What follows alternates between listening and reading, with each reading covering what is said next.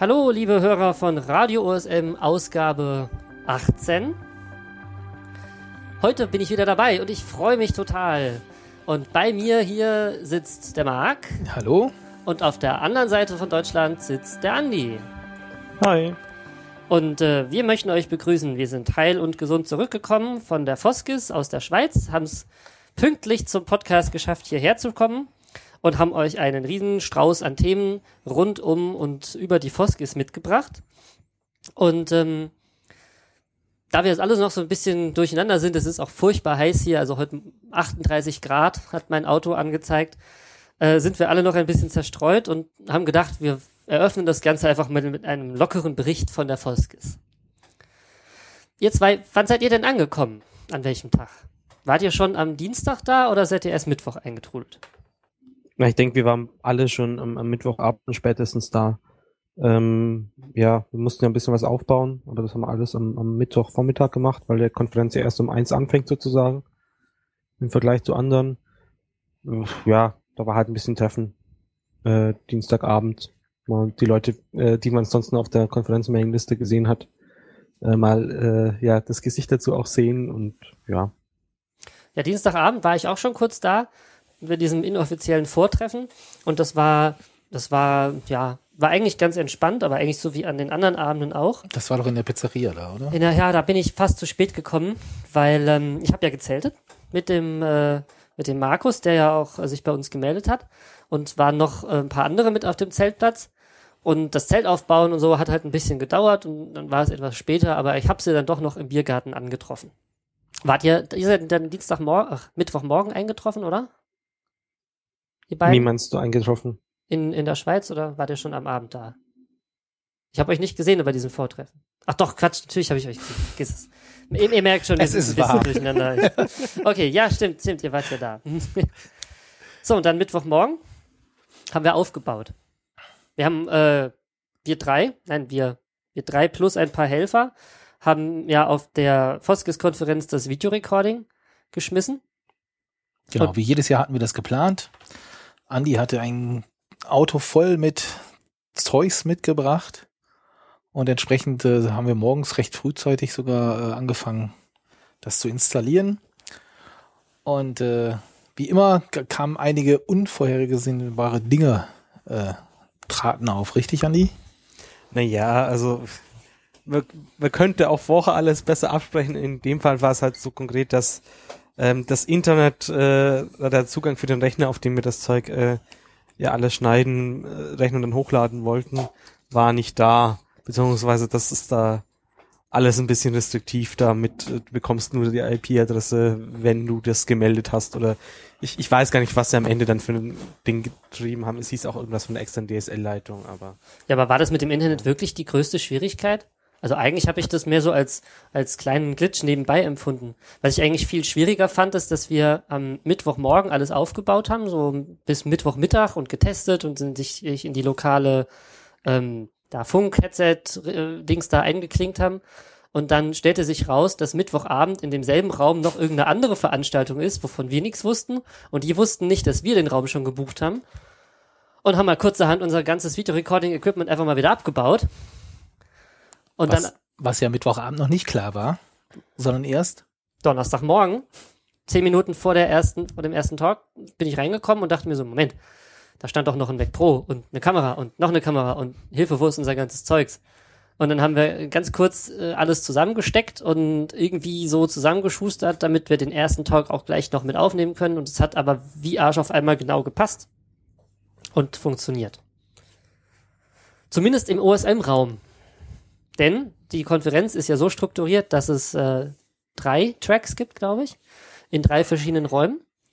Und wir hatten eigentlich Zeugs dabei für alle drei Räume, aber nur genug Menschenkraft für einen.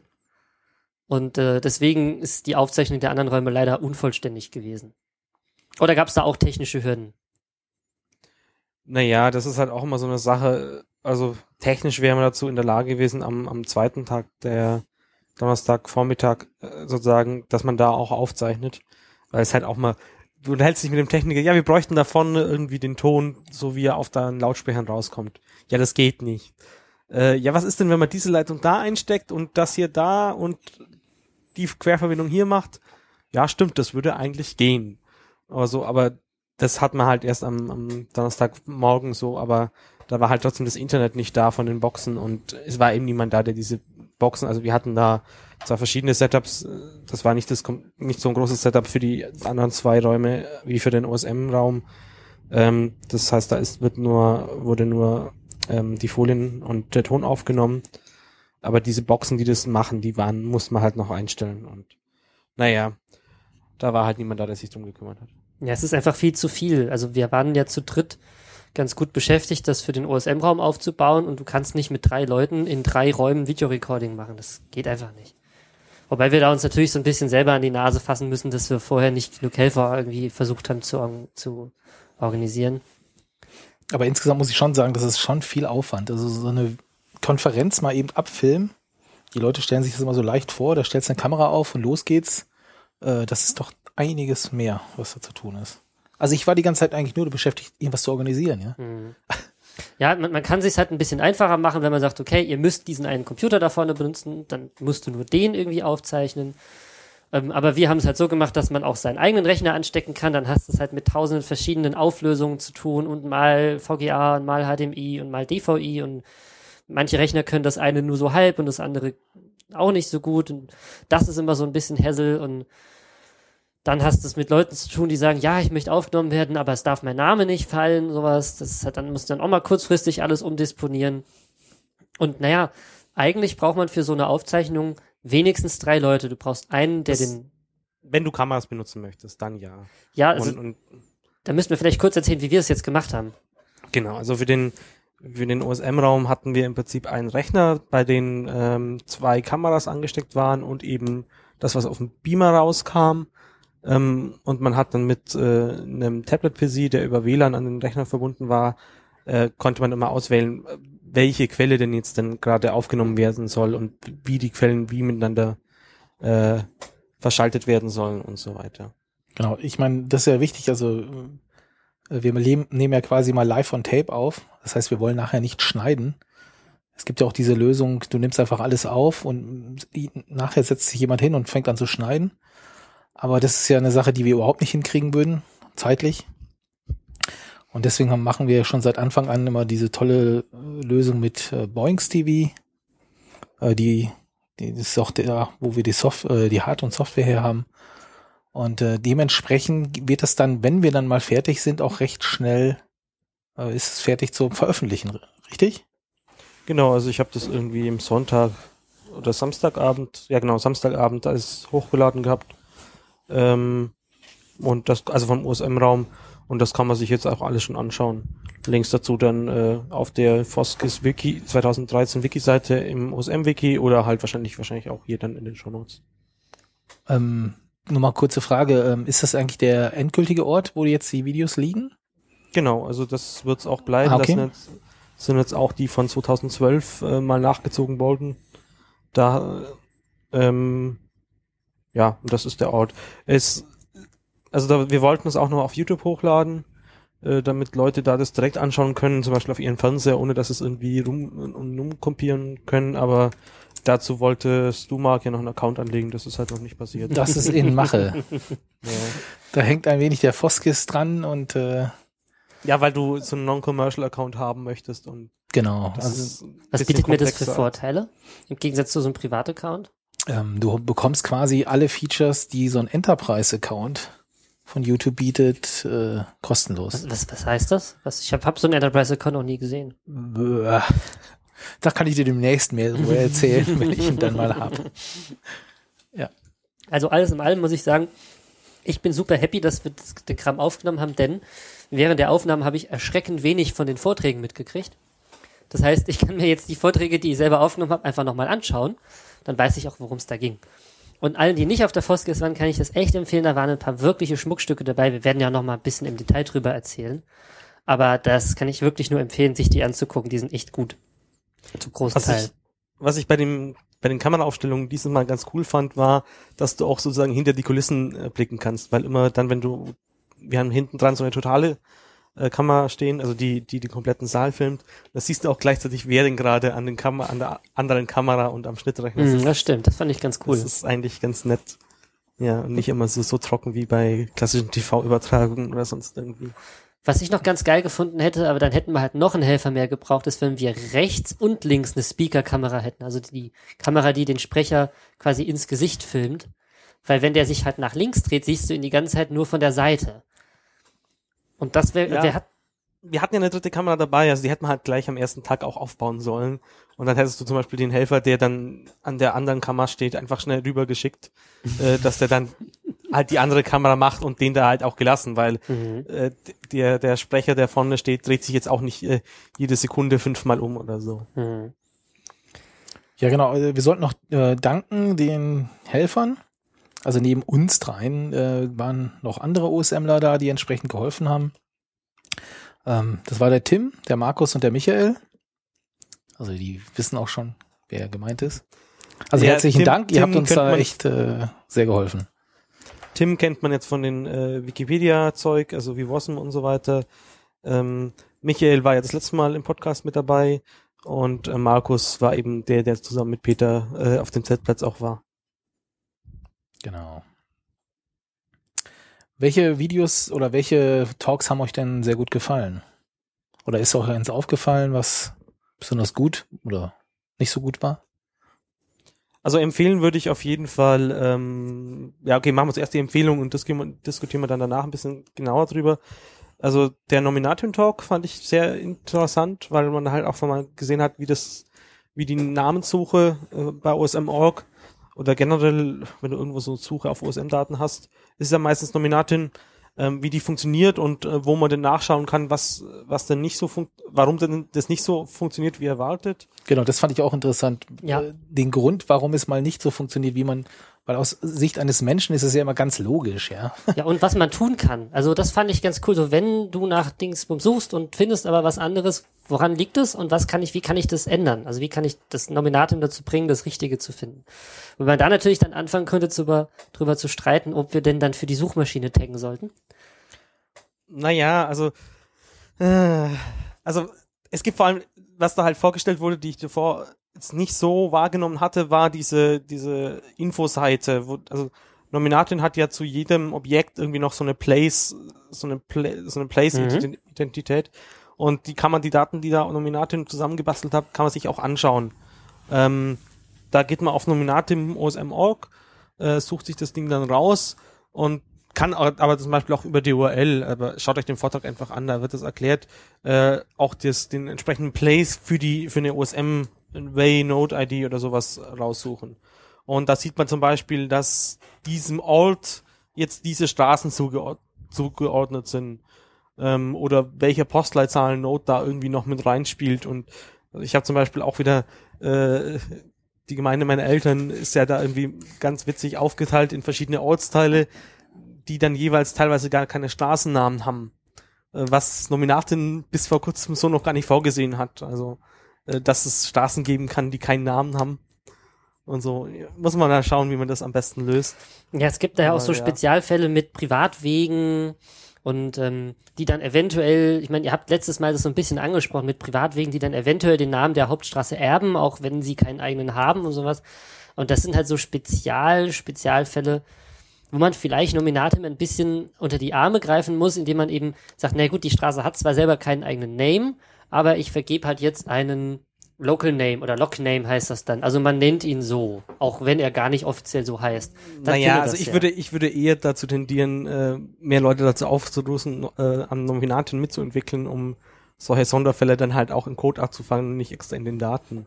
Ja, ich glaube, das wurde auch deutlich, dass äh, dem Projekt ein, zwei Entwickler mehr guttun würden. Oh ja. Es, sind, es sind momentan halt, also es kümmert sich nur ähm, Sarah, die ja da den Vortrag gehalten hat. Äh, Sarah, ist ja, ja, ich denke, sie heißt Sarah. Ja. Ähm, Mhm.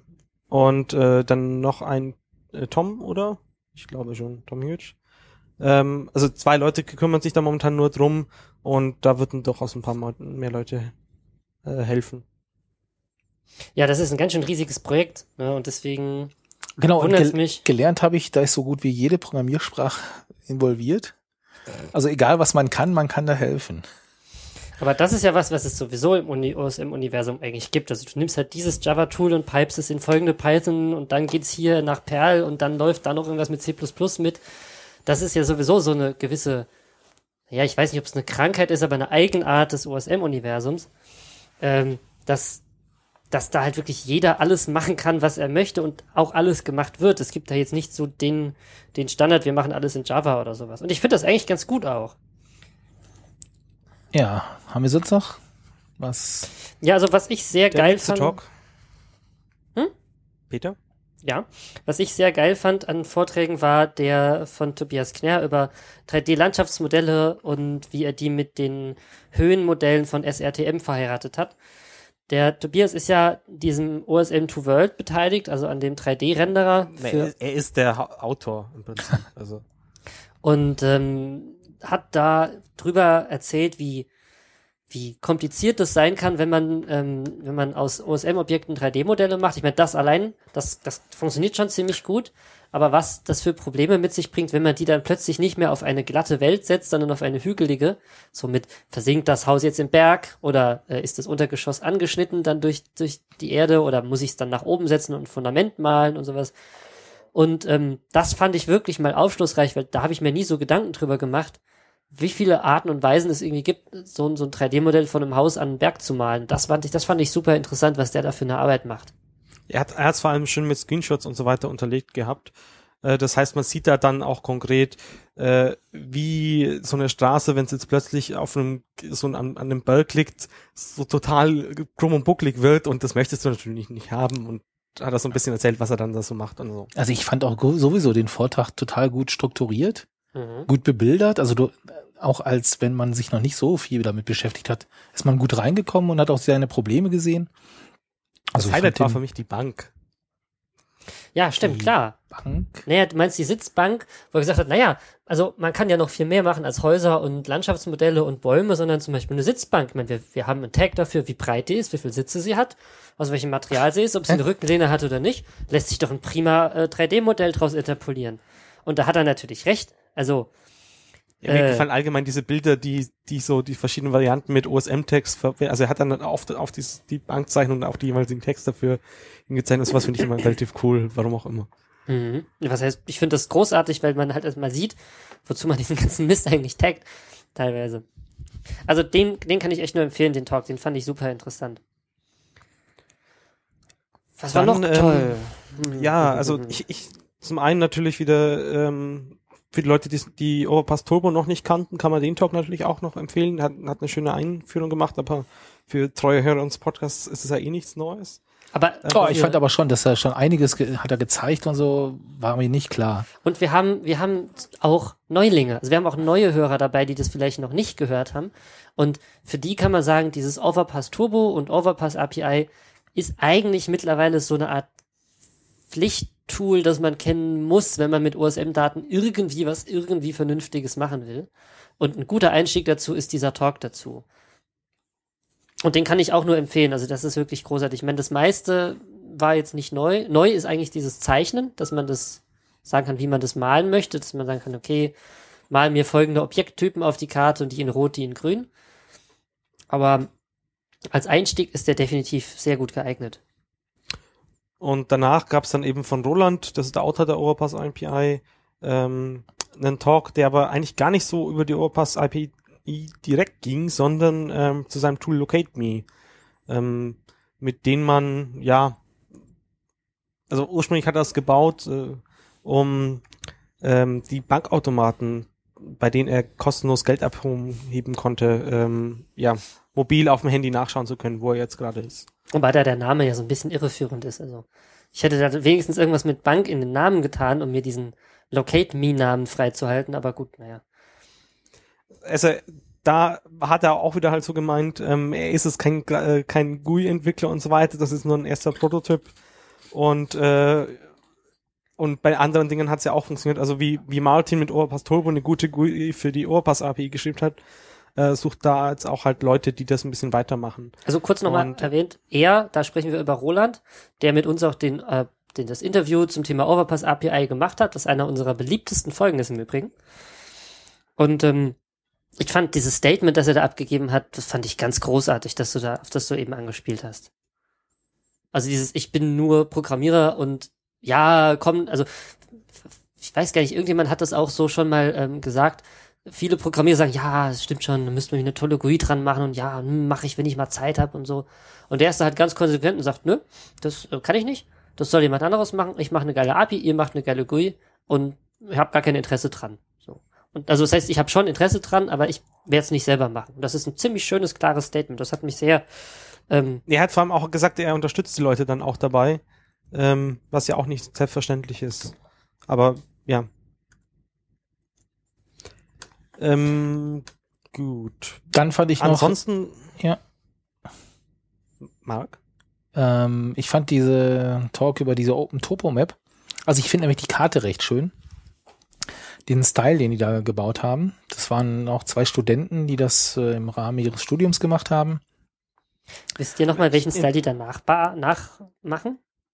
Ja, der heißt auch Topo 50. Äh, das ist so ein, äh, ja, in den Vermessungsämtern hast du den auch schon gehabt. Genau. Aber sie haben halt komplett auf äh, neu angefangen um mit Mapnik einen XML-Style dahin zu schreiben. Also wirklich auch natives Mapnik XML jetzt nicht eine der Sprachen, die da inzwischen darauf aufsetzen. Und ich glaube, sie sind auch inzwischen nicht mehr Studenten. Die sind beide aus Erlangen, äh, oder beziehungsweise an der Uni dort und haben das da jetzt auch als Studentenprojekt. Äh, also du kannst da jetzt so, wenn du da Student bist, daran weiterarbeiten, weil die Genau. Fakultät das halt entsprechend unterstützt. Das fand ich nämlich auch so eine, eine schöne Info. Ähm, das Projekt geht nämlich weiter. Das ist also nicht ein Projekt, hier zwei Studenten machen mal was, sondern ähm, die haben sich jetzt auch beworben äh, um eine Förderung. Sie haben erzählt, sie würden dann einen neuen Server bekommen, der gut ausgestattet ist.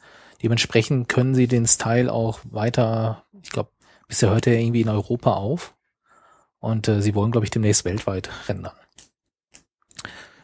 Ja, und natürlich, ähm, ich glaube, das war einer der letzten Talks, war ging es über Frauen in OpenStreetMap von der Manuela Schmidt. Und äh, da, sie hatte, glaube ich, eine Untersuchung gemacht und hat quasi, ich, ich glaube, zwölf Interviews geführt ähm, und wollte so rausfinden, warum Frauen in, mitmachen oder beziehungsweise warum sie nicht mitmachen. Und da waren schon einige interessante Aspekte drin, die sie so äh, festgestellt hat. Auch in Zahlen, also überhaupt mal Zahlen zu wissen. Also sie sprach, glaube ich, von fünf Prozent. Fünf Prozent und weniger. Genau. Wobei zum Vergleich bei der Wikipedia, glaube ich, über zehn Prozent, also knapp über zehn Prozent weibliche Mitglieder dabei sind. Wenn ich es richtig im Kopf habe. Ja, genau. Also sie hat ja nicht nur Interviews geführt, also das war ja schon ein bisschen, bisschen breiter angesetzt und so weiter. Sie ist leider von der Zeit her auch nicht, nicht dazu gekommen, den kompletten Vortrag äh, zu zeigen. Also sie hatte eigentlich auch noch äh, Fragebögen ähm, drin und hat auch noch mal, äh, ich glaube, jeweils zwei ähm, äh, ähm, erfahrene Mapper, äh, jeweils beides Geschlechts ähm, befragt, was sie so in US oder wie sie zu USM gekommen sind, aber sei einfach mal auf den Vortrag verwiesen. Mhm. Ähm, was angemerkt wurde, dass natürlich diese, diese Erfolgserlebnisse am Anfang, die sind unabhängig vom Geschlecht. Also was, was man konkret besser machen könnte, das fehlt mir jetzt in dem Vortrag auch so mal ein bisschen. Das, das ja, mehr, also. da ist sie nicht wirklich zugekommen, aber wenn man sich die Slides mal anguckt, also sie hat diesen, diesen Vortrag schon mal vor, also nicht genau diesen, aber diesen Vortrag schon mal vor ein paar Monaten auf einer anderen Konferenz gehalten und da findet man auf Slideshare die Folien zu. Also wenn man nach Manuela Schmid und Frauen OSM sucht, findet man den. Und da ist eine Schlussfolgerung, die mir nicht mehr aus dem Kopf geht, die ich auch sehr plausibel finde, die sie jetzt leider in dem Vortrag äh, in der Schweiz nicht hin anbringen konnte, aber ich möchte sie gerne mal zitieren an der Stelle. Und zwar hat sie ähm, herausgearbeitet, dass eine der Probleme, die wohl recht häufig beim Arbeiten mit OSM aufgetreten sind, ist, dass es keine abschließende, definitive Antwort auf Fragen gibt. Also so eine Frage wie, wie tag ich das? Wenn man das in die Mailingliste schreibt, dann schreiben fünf Leute zehn verschiedene Sachen und dann streiten sie sich irgendwie drei Tage lang und am Ende steht man genauso doof da wie vorher und weiß immer noch nicht, wie macht man es denn richtig. Und das ist tatsächlich etwas, was schwierig ist, ähm, weil der einzige Weg darum vorbei ist, eben zu sagen, ich frage erst gar nicht, ich mach's einfach selber irgendwie und wenn es falsch ist, dann wird mir schon jemand Bescheid geben. Und damit macht man sich natürlich auch so ein bisschen angreifbar, weil warum hast du vorher nicht gefragt? Hättest ja mal fragen können so. Und ich kann mir vorstellen, dass das vielleicht einer der Gründe ist, auch warum bestimmte Personengruppen, also das sind jetzt nicht nur Frauen, sondern auch einfach Leute, die sich vielleicht nicht so sicher fühlen mit dem Computer, da einfach nicht teilnehmen, obwohl sie es technisch vielleicht hinkriegen würden, einfach vielleicht aus Angst, es falsch zu machen. Ja, wobei, also sie hatte ja schon gesagt, dass äh, diese soziale Komponente bei OSM äh, noch ausbaufähig ist. Also das habe ich jetzt so mitgenommen. Wobei äh, einige Sachen, die sie festgestellt hat, gilt auch für, äh, für männlichen Geschlechtsanfänger. Äh, ähm, sie hat so gesagt, Usability und so weiter, so Themen, die Anfänger halt helfen, reinzukommen. Ja, haben wir, hat sonst noch Was, jemand? Wie, fand, wie fandet ihr denn den Talk von, von Frederick? Äh, der hatte ja gefragt, wer ist denn der Boss bei OpenStreetMap und so ein bisschen erzählt, wie, wie das seine Sicht das ist, Dinge ist. Also ich habe den leider nur halb mitgekriegt. Deswegen kann ich äh, zu der ersten halbe Stunde, Viertelstunde nichts sagen. Ja, also ich kann ganz persönlich sagen, dass das eigentlich ziemlich genau mit dem übereinstimmt, was wir eben gesagt haben. Es fehlte da am Ende so ein abschließendes. Also ich hatte mir da irgendwie mehr erhofft. Ich kann das noch nicht genau spezifizieren, was, aber irgendwie war das so ein, ja, ist ganz viel und wir wissen auch nicht so genau und eigentlich, ja. So, das ist das Bauchgefühl, das bei mir blieb. Das mag jetzt ungerecht sein, kann ich mir gut vorstellen. Das ist eben das, was bei mir am Ende übrig blieb. Also was ich mir gewünscht hätte, sagen wir mal, wäre eigentlich mehr so eine Übersicht der verschiedenen Machtgruppen, die es gibt. Die hat er zum Teil gegeben, aber irgendwie ist mir das Gefüge da auch noch nicht so richtig ganz, ganz klar, was weiß ich, welche Working Groups gibt's, was machen die, wozu sind die da, wie kann das ich hat er erreichen? eigentlich alles schon erklärt. Also ich, das Witzigste fand ich dann noch, dass er gesagt hat, dass er am meisten Macht in seiner Zeit als äh, Hauptentwickler von Jossum hatte. Und das, ja, im Vergleich, und jetzt ist er eigentlich Vorstand der OSMF äh, und so, aber es ist schon mal eine Aussage. Das stimmt, das stimmt. Und eigentlich, eigentlich, wenn ich drüber nachdenke, finde ich das total toll. Also nicht, dass er da in dieser Zeit besonders viel Macht hatte, sondern dass jedermann quasi, äh, Jose mitwirken, ja, geh halt auf GitHub, fork dir das Ding und änder was dran. Eigentlich ja? ist es doch der Traum eines jeden Entwicklers, dass er die Macht hat und nicht das Management. Beziehungsweise ich glaube nicht nur, dass es bei Entwicklern so ist, genauso viel Macht haben ja eigentlich auch die Mapper, weil wenn die jetzt anfangen sagen, wir machen das jetzt einfach alle anders, äh, wir organisieren uns jetzt halt woanders, tauschen uns aus, machen unsere eigene Mailingliste meinetwegen, tauschen uns drüber aus und machen die Dinge jetzt einfach anders. Nee, also da würde ich dir schon widersprechen, wenn, weil der Editor, äh, der kann die Map halt doch ziemlich äh, weit beeinflussen. Und wenn du das halt direkt in die Software reinbauen kannst, also Ja, der Naja. Editor und auch der Renderer. Ich glaube, der Rend, also der, der die Ja, Styles stimmt. macht und ähm, genauso jetzt, ähm, wenn der Tobias in seinen OSM 3D einen Tag mehr unterstützt wie ein anderes, dann wird das mehr benutzt. Ja, also das ist ja schon, so- das meint er ja mit seiner Macht da, die er hat. Wobei das ja ja. Macht, Macht ist, ne? Ja, Wobei man sich da eigentlich auch halt andere Strukturen wünschen würde. Also ich, ich warte ja immer noch drauf, dass mal jemand zu Liquid Democracy oder so was in, in OSM ausprobiert. Aber ja, wenn es natürlich dann niemand gibt, der es umsetzt, äh, hat sowas Es- natürlich auch keinen. Es sagt aber doch am Ende, dass unser Duocracy-Modell, dieses wer es macht, bestimmt, wie es gemacht wird, offensichtlich ganz gut funktioniert. Und das ist eigentlich ein schönes Gefühl, weil es eben dieses einer bestimmt alles ziemlich, mm, ja, die Sorge nimmt. Naja, aber es ist halt nicht transparent, wie das Zeug alles zusammen funktioniert. Also gerade für für Anfänger und so. Und das ist halt auch wieder so eine Sache. Naja. Okay, also wie Ein gesagt, anderer Talk, bei dem man, bei so. dem mir noch ein bisschen äh, gefehlt hat, also so, was man jetzt eigentlich tun soll, war der äh, Talk von Jochen. Und zwar hat er über das OpenStreetMap Datenmodell geredet. Oder, ja, was ist eure Ja, das sehe ich ähnlich. Also, sag mal so, das Datenmodell an sich, also sein, sein, sein Konsens ist ja am Ende, das Datenmodell ist eigentlich ganz einfach, aber da stecken eine ganze Menge Abhängigkeiten drin. Und ähm, die sind nicht offensichtlich. Also so wie ist das eine Linie oder eine Fläche, bestimmt sich nicht nur anhand der Geometrie und auch nicht nur anhand des Area Tags, sondern noch anhand von tausend anderen Dingen. Als Entwickler von TechInfo kennt er halt da auch einiges. Also am besten fand ich noch das Ist-Gleichzeichen in Keys und Values. Oh ja, das ist ein geiler Hack. Man kann, in OSM ist es, äh, es sind fast alle Zeichen als Key und fast alle Zeichen als Value erlaubt, insbesondere zum Beispiel das Gleichheitszeichen. Und noch diverse andere lustige Sachen wie Right-to-Left Umkehrcharakter und äh, Backspace und äh, Zeilenumbrüche jeder Form, Farbe, Natur. Zero with Spaces sind auch voll fies und sowas. Ähm, geht eine ganze Menge. Es gibt bei TechInfo ja auch so eine Seite mit, mit Tag, mit Werten, die ähm, merkwürdig sind, also wo so Sachen aufgeführt sind. Ja. Aber das zeigt halt auch so ein bisschen, also dies, auch dieser Talk mal wieder, der, der, Talk wäre wunderbar gewesen, um dann nach in, in, in der OSM-Community eine Stunde lang Diskussion äh, zu führen und so, wie man denn jetzt, was man denn jetzt wie machen müsste, damit das sozusagen, damit man dem Problem hell wird und so, aber das geht halt auf dieser Konferenz einfach nicht, weil das ist halt jetzt keine reine USM-Konferenz, wo jetzt irgendwie die Community unter sich diskutieren wollte oder sonst irgendwas. Ja, das ist aber, das ist die eine Seite und die andere Seite ist das, was, was ist die Sache mit der, mit der Länge der Talks. Also, ich weiß nicht, ob euch das aufgefallen ist, aber die Talks sind ja eigentlich nur 20 Minuten. Und dann sind fünf Minuten für Fragen und dann ist fünf Minuten Umbaupause und dann kommt der nächste. So ist es eigentlich eingependelt. Und das zusammen mit Sessionleitern, die, wie soll ich es formulieren, nicht so unglaublich viel Wert auf Fragen legen. Also eine war ja total extrem, der hat überhaupt keine Fragen zugelassen, obwohl noch sieben Minuten Zeit war oder so. Also das prangern wir an. Das, äh, naja, nicht nur das prangern wir an, sondern eigentlich, also zumindest ich für meinen Teil kann sagen, ich würde mir deutlich wünschen, zumindest für bestimmte Vorträge auch die Option einzuräumen, zu sagen, ich würde aber gern länger reden. Weil bestimmte Sachen lassen sich nicht in 20 Minuten erklären. Und dann wäre es vielleicht ganz nett zu sagen, naja, wir machen vielleicht ein oder zwei Slots, die halt dann anstatt dreimal 30 Minuten halt irgendwie zwei Talks nur in diesem Block haben. Dafür die A45 Minuten. So. Und damit könnte man eine ganze Menge mehr machen. Und vielleicht, so wie du das dir eben auch gewünscht hast, mehr Zeit für Diskussion am Ende ermöglichen.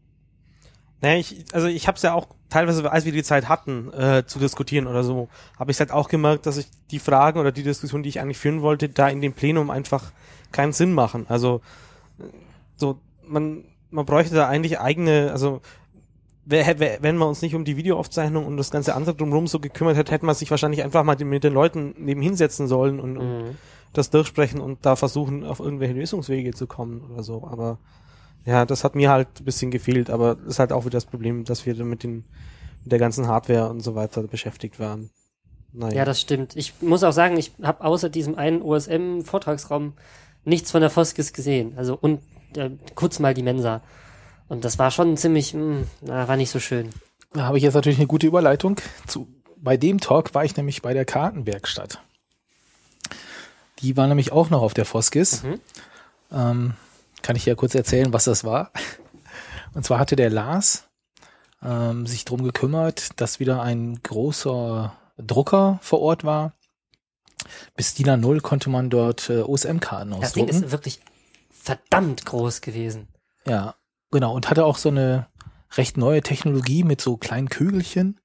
Also der, der klein, die Kugeln hatten einen Zentimeter Durchmesser. Ja, gut. Und äh, der war extrem schnell. Also ich glaube, so eine Karte, die war in zwei, drei Minuten war die fertig. Also fertig gedruckt. Ähm, ja, und da konnte man kostenlos sich seine sein Gebiet aussuchen und sagen, hier, Lars, guck mal hier, äh, bitte einmal drucken. Möglich gemacht hat das dann, glaube ich, doch die äh, Hochschule auch. Also der Stefan Keller hatte diesen Drucker besorgt und auch Personal vom Hersteller, der sich so ein bisschen drum gekümmert hat. Und der auch sehr freiwillig Fragen beantwortet hat darüber. Ähm, ich glaube, genau, seine, seine ja. Drucktechnik hat, hat er, sehr gerne ich, sehr oft erklärt. Habt ihr euch gemerkt, wie der Druckerhersteller hieß? Ich glaube, das war Canon, also beziehungsweise äh, OC, die haben sich da zusammengeschlossen und so. Ah, stimmt, ja, ja. Genau, das war ein Canon-Drucker. Ja. Also da, da, da war oben dran halt diese Farbtanks, äh, in der halt diese Kugeln lagen und dann wurde sie mit so einer Spirale da raus befördert und dann rollten die innen rum wie bei so einem Murmelspiel und äh, werden dann irgendwie kurz erhitzt und direkt auf das, auf das äh, Papier sozusagen. Genau. Die werden direkt vor der Düse angeschmolzen und dann als eine Art Gel auf das Papier aufgetragen. Ich höre, du warst doch da. Ich war da, aber es war leider keiner da, der mir was hätte drucken können. Ah, Deswegen ah, okay. habe ich mich, ja.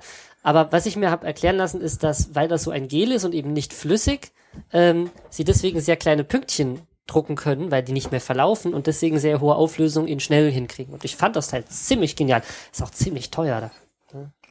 Ja, so genau. Also nochmal herzlichen Dank, Lars Lindner. Der nämlich, der hat glaube ich nämlich nur die Kartenwerkstatt bzw. diesen Rechner gesehen mhm. in ihrer drei Tage.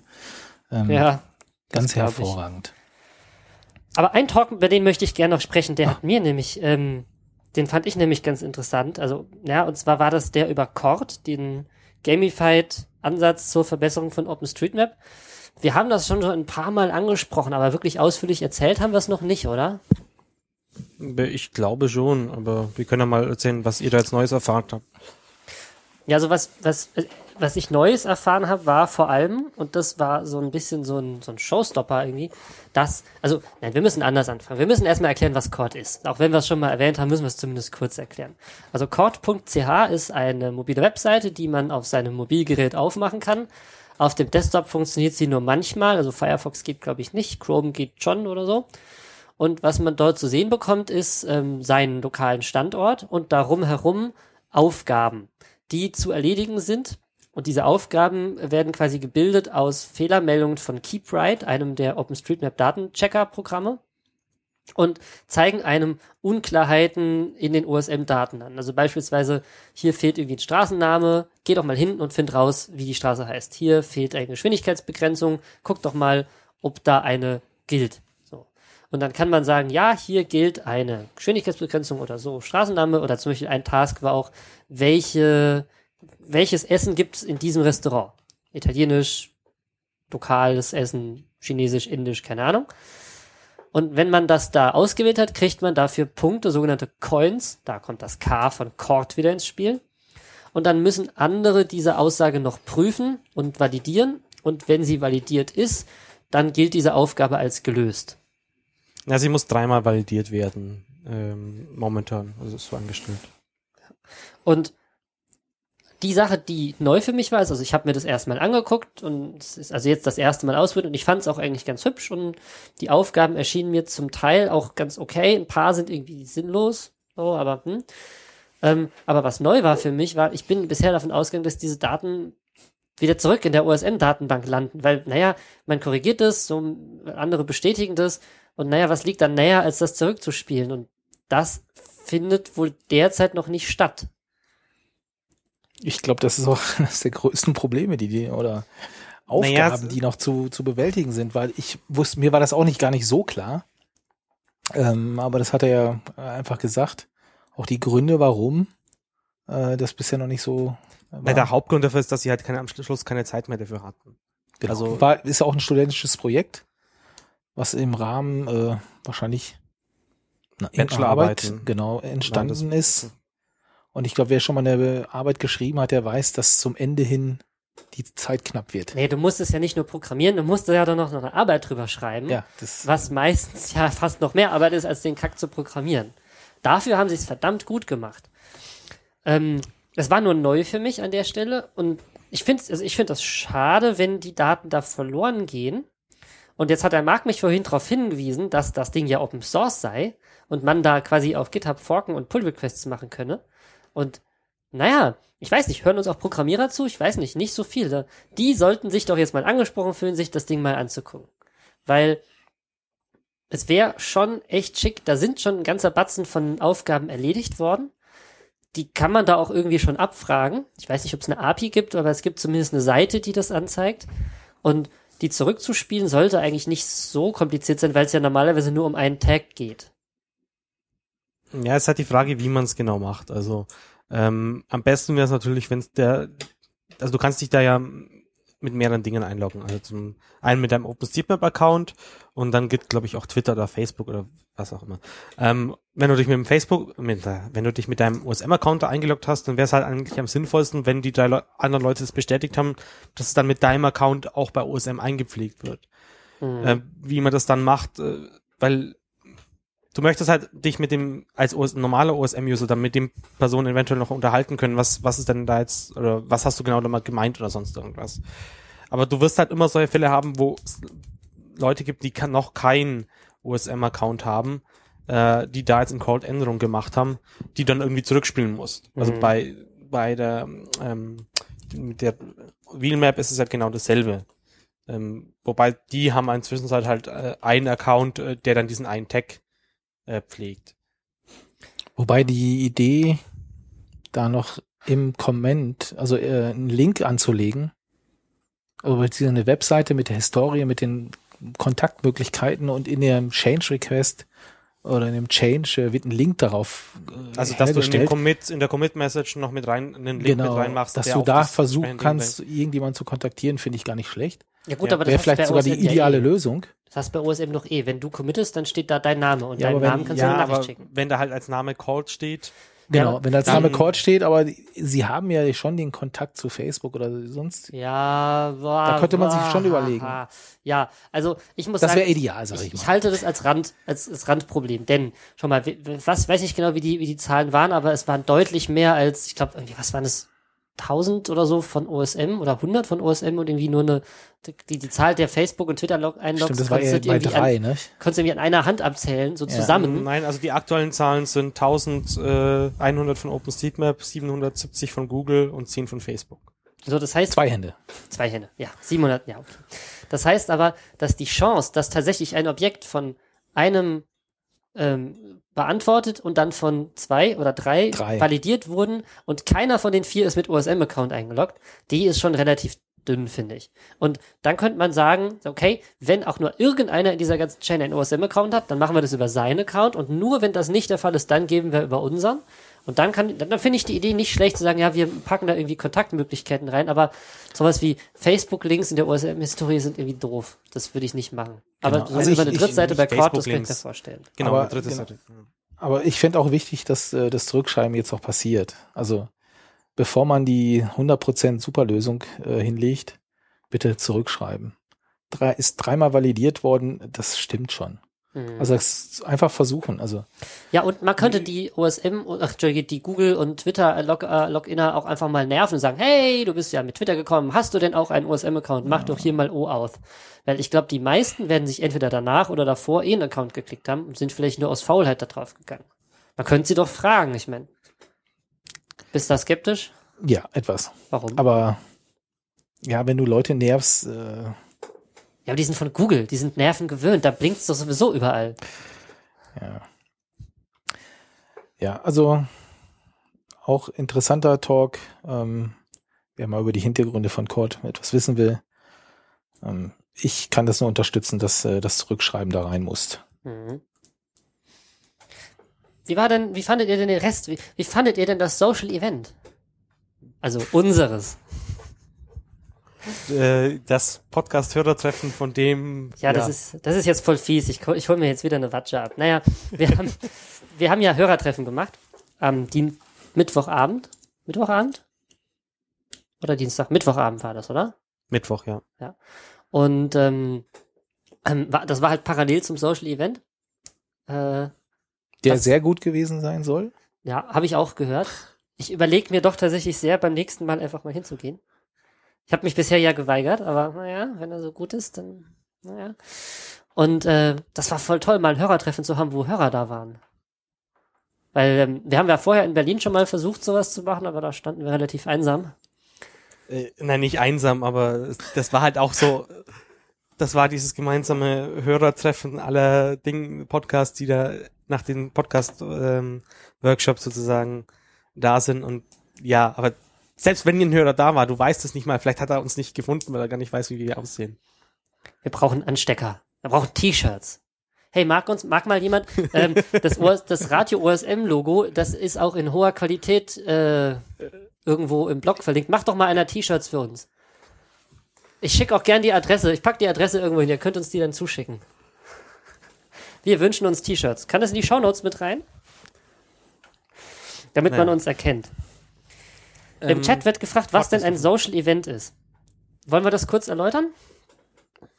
Ja, also das Social Event bei bei bei der Foskis ist immer als ein ähm, man geht teuer essen und betrinkt sich sozusagen für einen Pauschalpreis äh, Ding äh, gebaut und äh, also ich persönlich, mir hat das nie, nie so richtig gefallen und klar, es hat wieder das Problem, wenn das jetzt nur OSM-Leute werden, dann wäre es wahrscheinlich wieder was anderes, aber wenn du dann halt mit äh, was, was, was sind so für Leute außer OSM bei der Konferenz, also da hast du halt von äh, Entwicklern, die, die halt, die an Open Source Tools rumbauen, bis zu ähm, Leuten, die in Ministerien irgendwie GITS-Zeug machen, alles Mögliche da und naja mir hat es halt einfach nicht so gut gefallen. Ja, ähm, Ja. Ja. Ähm, Sehe ich ähnlich. Also ich, ich war noch nie auf einem Social Event bei der Foskis. Ich habe mich immer irgendwie, entweder habe ich es verpeilt, mich anzumelden, oder ich habe mich gedrückt und, und naja. Es ist ja auch nur ein Angebot. Ich also weiß das nicht, kann man wahrnehmen. Was mir da verloren gegangen nicht. ist, aber ich kann sagen, dass wenn man da nicht hingeht, dass dann meistens sich dann ein paar finden, die es auch verpeilt haben oder auch nicht hingehen wollen. Und dann geht man halt irgendwo anders in den Biergarten und trinkt ein Bierchen. Das fand ich eigentlich auch immer ganz nett bisher. Weil da war nämlich endlich mal Zeit, sich zu unterhalten. Genau. Genau. Was wir dann noch alle drei Tage gemacht haben. Richtig. Das muss man dazu sagen. Das ist aus ein bisschen. Das war nämlich, ich fand, das war nämlich sehr schön gelegen. Also diese Hochschule, wo wir waren, äh, die ist quasi mitten in der Stadt gewesen. Und äh, fünf Minuten laufen war man bei der ersten Gaststätte und da reiten sie sich so auf wie auf einer Perlenkette. Mhm. Das fand ich äh, sehr schön gelegen. Mhm. Wir hatten Glück mit dem Wetter. Naja, am einen Abend hat es schon ein bisschen. Ja, aber ich fand schon, das war insgesamt Glück mit dem Wetter. Ja, auf jeden Fall. Wir kamen da an und das Wetter ist im Prinzip gut geworden. Die erste Nacht im Zelt war noch sehr kalt und in der zweiten ging es dann, da wurde es dann besser. Wobei wir am Ende dann doch irgendwie fast jedes Mal im selben Restaurant beim Essen waren. Ja, Aber das ja. stimmt. Ja, das stimmt. Das ist in der Schweiz auch immer so eine Sache mit dem, wie viel Geld gebe ich für eine Pizza aus und naja. Also muss man schon sagen, war zwar alles echt hervorragendes Essen, aber es war auch echt arschteuer. So für Deutschland, Deutschland äh, Norm. Ja, und die Parkplatzsituation war auch noch so eine Sache. Also da bräuchte man mal so richtig detailliertes, äh, wo kostet welcher Tag wie viel äh, Parkplatzmapping und so weiter. Aber und die App dazu, die das dann auch wieder gut lesbar darstellt. Aber Na, da sind wir ja beinahe schon bei unserem äh, nächsten Thema. Nämlich bei äh, Apps und äh, Navigation. Ja, äh, genau. Wir hatten schon in einigen Folgen darüber gesprochen. Und äh, bei mir stellte sich jetzt auch mal die Aufgabe, äh, ich war im Ausland und hatte kein Internet. Äh, entsprechend brauchte ich äh, was Offline-mäßiges. Und ich hatte mir mein iPhone, ein Android, mein Nexus 7 mitgenommen und mein Garmin und hatte die alle so ein bisschen vorbereitet.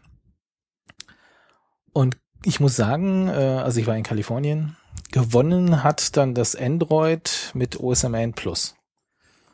Was hat es denn besser gemacht als, als alle anderen? Ähm, gut, der, ein Vorteil ist natürlich, der Bildschirm ist etwas größer. Ähm, das heißt, man kann da schon mehr sehen.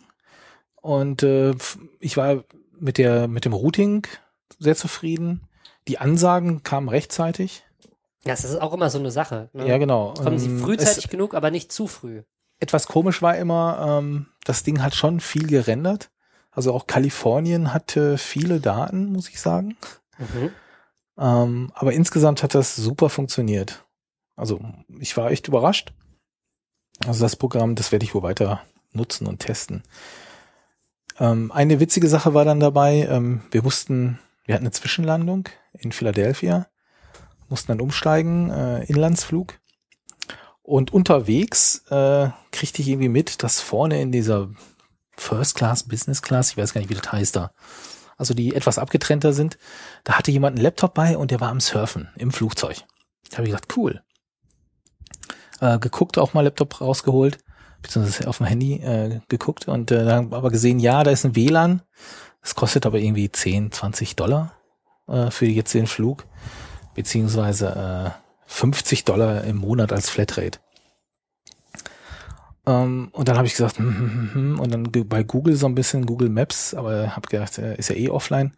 Und dann habe ich gemerkt, dass die Google Maps freigeschaltet hatten. Hm, ah, Okay. Also du warst im WLAN drin und dann Genau, ich war im WLAN drin, ja, ähm, muss, hätte mich anmelden müssen über so eine Seite, habe dann irgendwie aus Versehen oder so einfach mal geguckt, Google Maps und habe dann ein bisschen rumgestitcht und so und gesehen, hä, der lädt ja nach. So, mhm. So, hä? Seltsam. Ja, und dann habe ich, äh, hab ich mir nämlich die Flughafen so angeguckt und so weiter und erstmal gecached so ein bisschen. und dann habe ich gedacht, hm, sind die anderen, irgendwie habe ich dann an, versucht, andere Seiten, also die Google-Suche war, ging nicht, ja, Mhm. kam einfach nix. Beziehungsweise kam immer der Bildschirm hier, bitte, ähm, Bitte jetzt kaufen hier, genau. Einwerfen. Und äh, das fand ich schon recht cool. Hast du noch andere Seiten gefunden, die da gingen? Nein. Hm.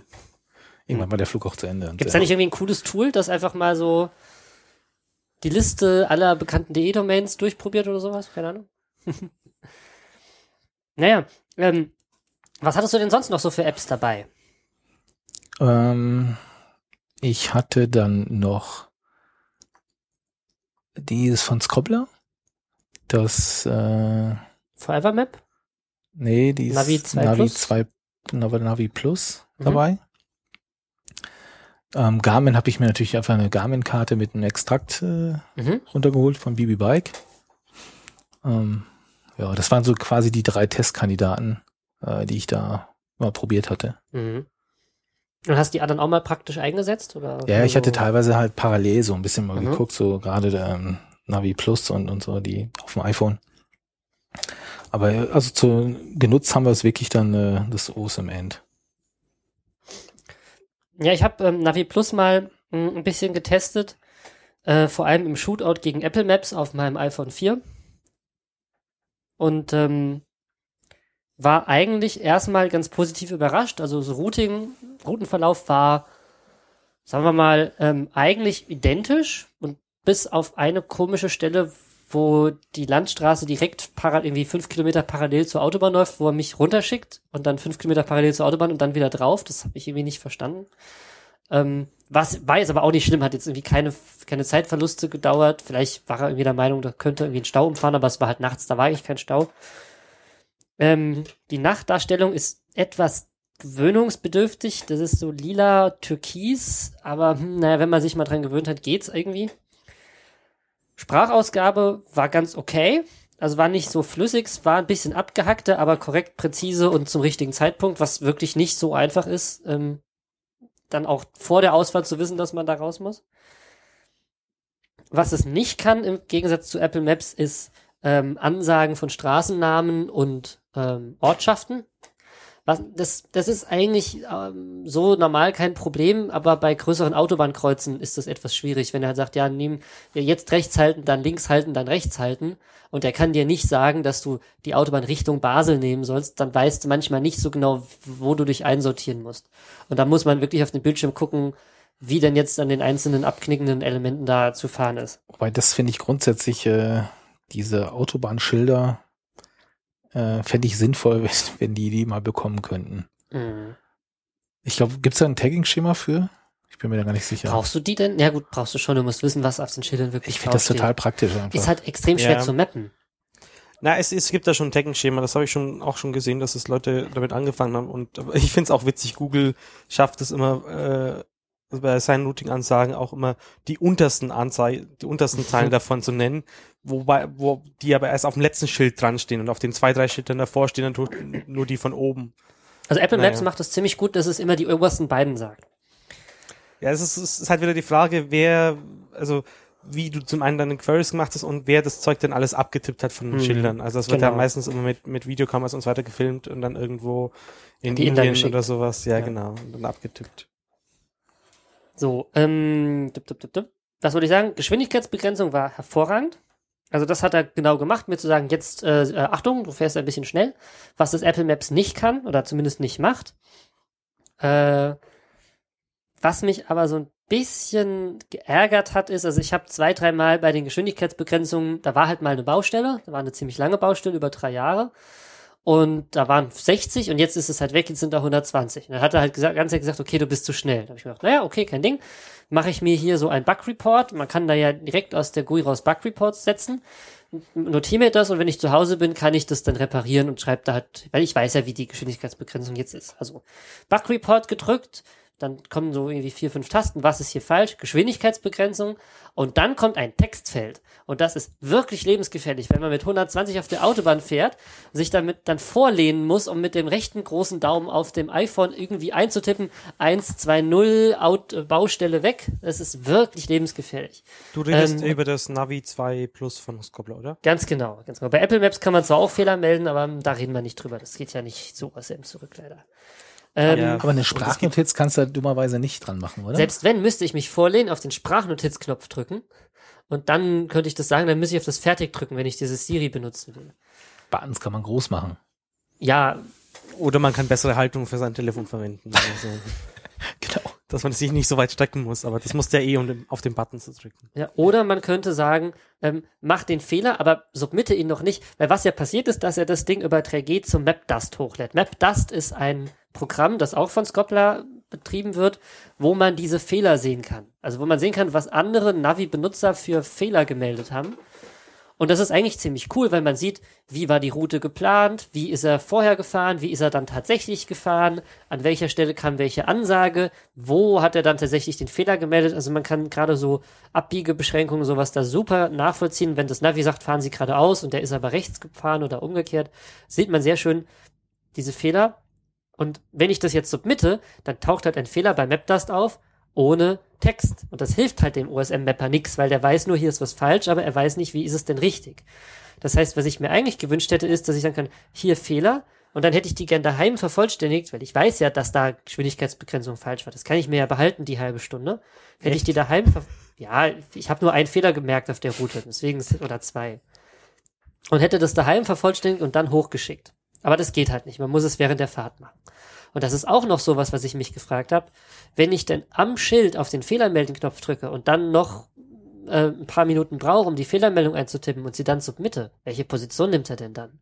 Ich Die, wo glaube, je nach Einstellung liefert er da wirklich einmal die Position, wo du den Button gedrückt hast, auch noch ein bisschen davor und danach Mhm.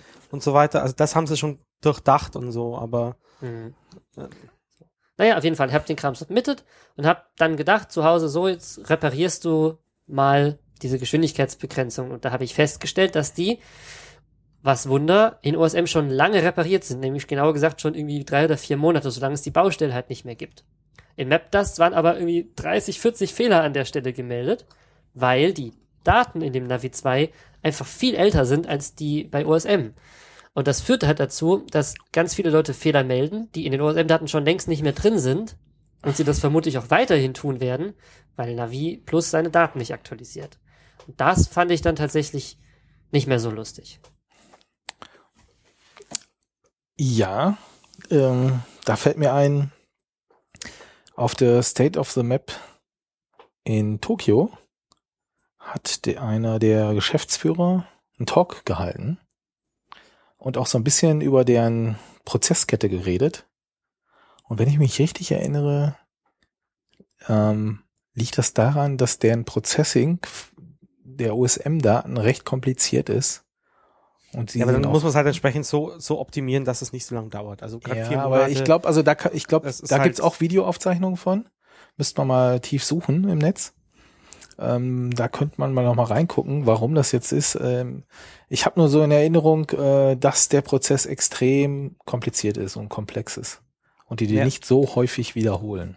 OSM schaffen es ja auch. Also da, die haben ja auch aktuelle Daten oder es gibt ja da auch noch ein paar andere Mitbewerber, die es auch schaffen, ja schnellere Daten, äh, schneller die Daten aktualisieren. Naja, das, ist, das ist ja gerade der Vorteil Tom einmal im. Jahr oder so, ne? Naja gut, man, man kann halt argumentieren und kann sagen, naja gut, okay, ich habe diese App jetzt gekauft, glaube ich, glaube ich zumindest. Ähm, wenn halt die Summe aller Geldeingänge durch Kauf der App nicht reichen, um die Prozesskette aufzuhalten, dann macht halt diese scheiß App teurer. Weil dann, dann ist es halt einfach so. Da kann man nichts gegen machen. Äh, Also mit OSM-Daten zu arbeiten, damit kannst du ohne Probleme jeden auch nur, nur so neuen Rechner und jeden Server, den du irgendwie kriegst, in Sekunden platt machen. Egal wie viel RAM das Ding hat, egal wie viel Zugriff das Ding hat, mit dem Verarbeiten von OSM-Daten, du kriegst alles an die Wand gefahren.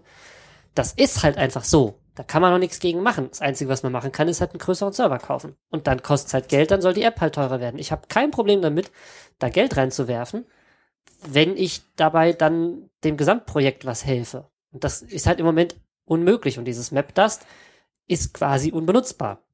Weil du nicht weißt, also bei den meisten Fehlern wahrscheinlich die Sachen schon längst gefixt sind. Naja, gut, okay. Genau, vielleicht, äh, ich habe gelesen, im For äh, auf der Talkliste und im Forum gibt's Leute, die sich da etwas besser mit auskennen mit diesem Mapdust. Vielleicht könnt ihr ja mal einen Kommentar schreiben, äh, wie das mit diesem Update-Zyklus überhaupt aussieht und äh, Mhm. welche Erfahrungen sie vielleicht haben. Ja, und vielleicht bin ich auch nur Weil an sich finde ich es den gibt Service super. Also aber- an sich finde ich die Idee und alles, was Ey, das gemacht ist. das Ding super geil. ist. Ja, Das ist wirklich, also GUIs können die und das, das ist richtig schick. Nutzt mir halt nur nichts, wenn ich lauter False Positives da hab, ne? Und nicht erstmal 30 zumachen muss, bevor ich feststelle, da ist wirklich ein Fehler. Naja, zurück zu den eigentlichen Navi-Apps. Ja, ähm, Genau, ähm, vorhin wurde im Chat noch angemerkt, äh, dass Mark ja gar nicht gesagt hat, welches OSM-End er benutzt hat. Äh, du hattest die 141, also Beta, oder? Die aktuelle. Ich, ich denke, ich hatte die aktuelle, ja. Ja. Ähm, da wurde auch noch gesagt, also Katha hat erwähnt, dass, dass es dieses ähm, auch, also sie kennt jetzt äh, ich gehe mal davon aus, dass sie ein, eine Frau ist, weil A hinten raus, man möge mich korrigieren, weil es das nicht so ist, ähm, dass es ähm, sie inzwischen seit äh, eine App namens Navigator von MapFactor bevorzugt. Ähm, in dem Fall auch eine Android-App. Ähm, und die habe ich mir neulich auch ein bisschen angeschaut, auch noch nicht wirklich tief. Aber das Interessante fand ich da vor allem, dass es, glaube ich, einer der ersten Apps war, äh, bei denen man wirklich wählen, also wo, wo die App, die Navi-App sozusagen unabhängig von der Datenquelle war. Das heißt, wenn du die App das erste Mal startest oder jedes Mal, wenn bis du den Haken sagst, der soll sich nicht mehr fragen, halt, ob man die Daten von TomTom oder von OpenZipper benutzen möchte. Ich weiß natürlich jetzt auch nicht, wie, wie weit diese Probleme mit Aktualisierung da gelöst sind und so, aber falls da jemand äh, mal einen schönen Bericht hat, also wie gut das Ding so funktioniert, dann ähm, ja, schreibt doch mal einen Hörerkommentar, äh, nimmt einen Hörerkommentar auf oder sowas. Oder wir nee. kommen selber mal zum Testen. Eine Sache, die mir dazu noch einfällt und warum die meisten Programme das wahrscheinlich nicht machen, ist, dass das OSM-Datenformat, also das ist ja auch das, was Jochen Topf in seinem Vortrag erwähnt hat, so grundlegend verschieden ist von allem, was in dieser GIS-Welt da draußen existiert.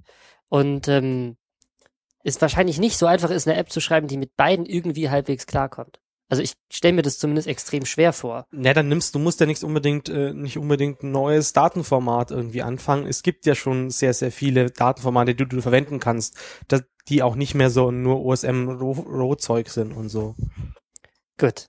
Wollen wir weitermachen? Haben wir denn noch ein Thema? Eins müssten wir noch haben. Genau, das war nämlich eigentlich auch eine schöne Überleitung. Datenformate. Äh, auch wenn es jetzt nur um OSM-Datenformate geht und damit eigentlich ähm, nicht das Problem mit vorverarbeiteten Daten, dass man Namen hat. Aber vielleicht kann man das so spontan noch anhängen.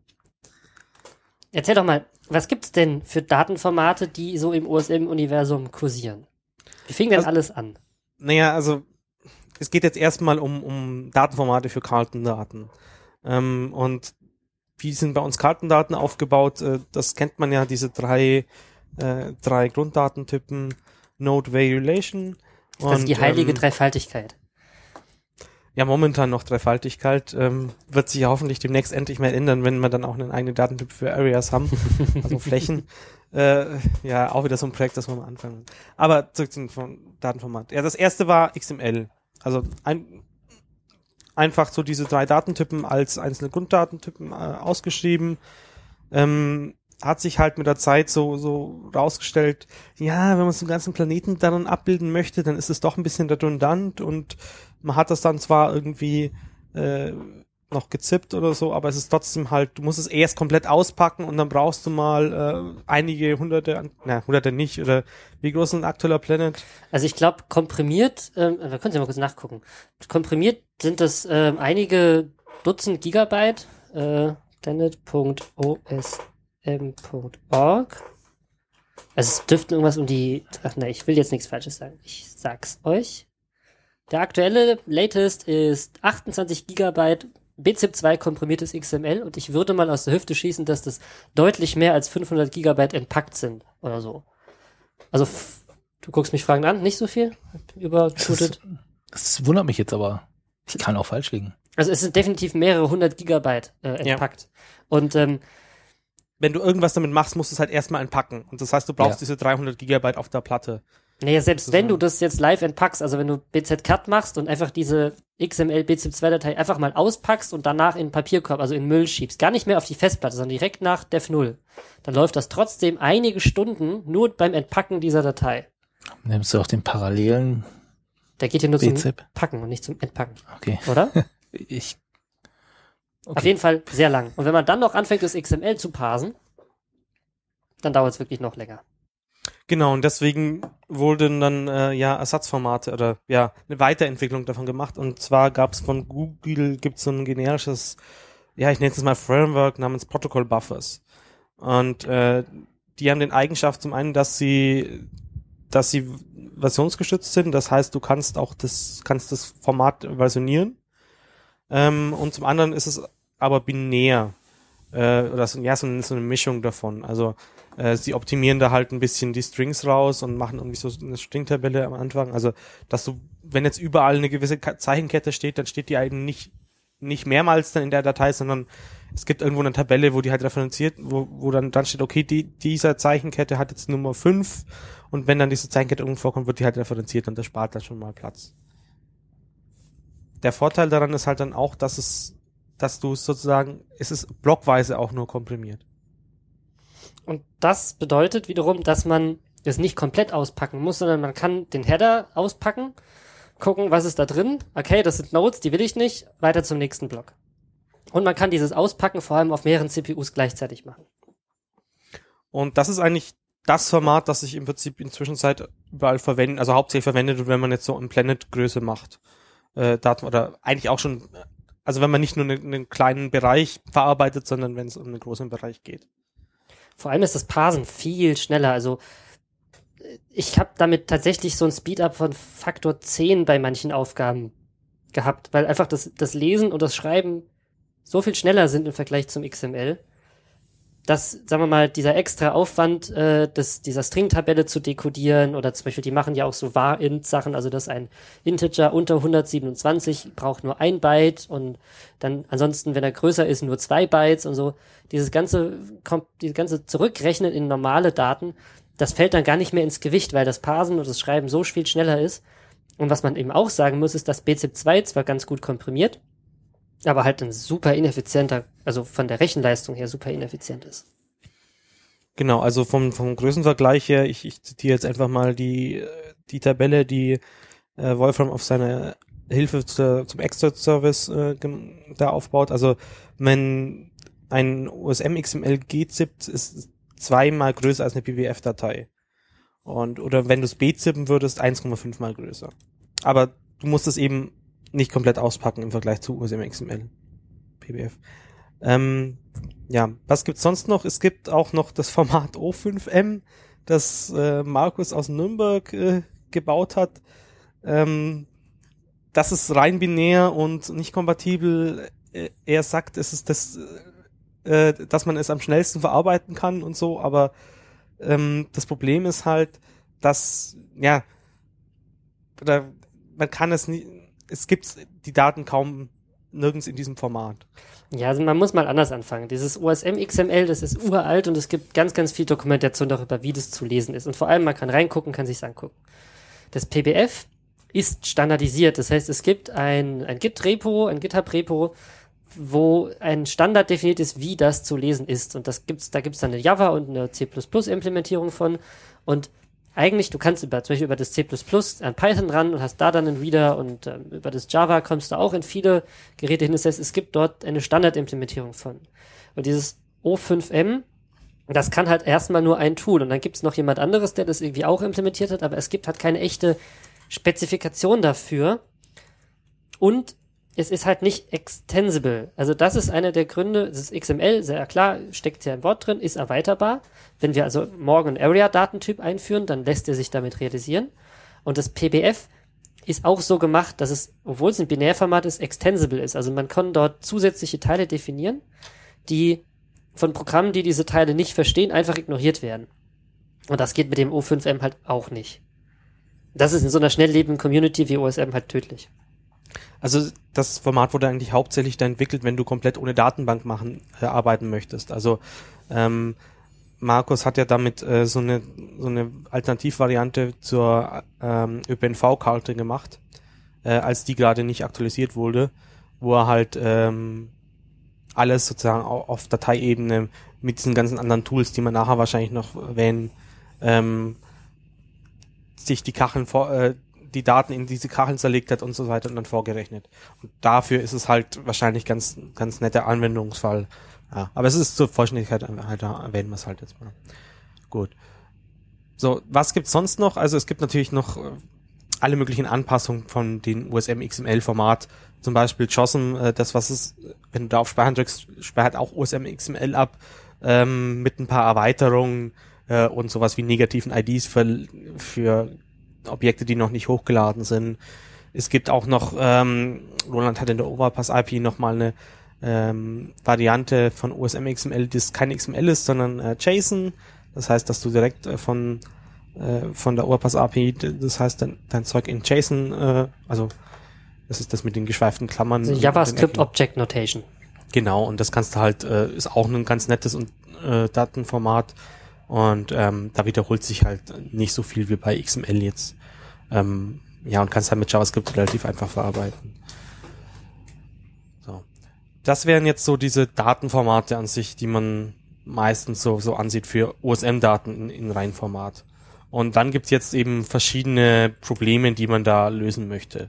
Also zum einen, ähm, wir nennen das jetzt einfach mal Splitten. Du, du hast einen groß, hast den kompletten Planeten und möchtest jetzt ähm, den, den Planeten in Deutsch, da Deutschland raus haben zum Beispiel. Und grundsätzlich äh, gibt es da die Tools Osmosis. Das ist so das, das erste Tool, mit dem man sowas machen kann. Das ist in Java geschrieben.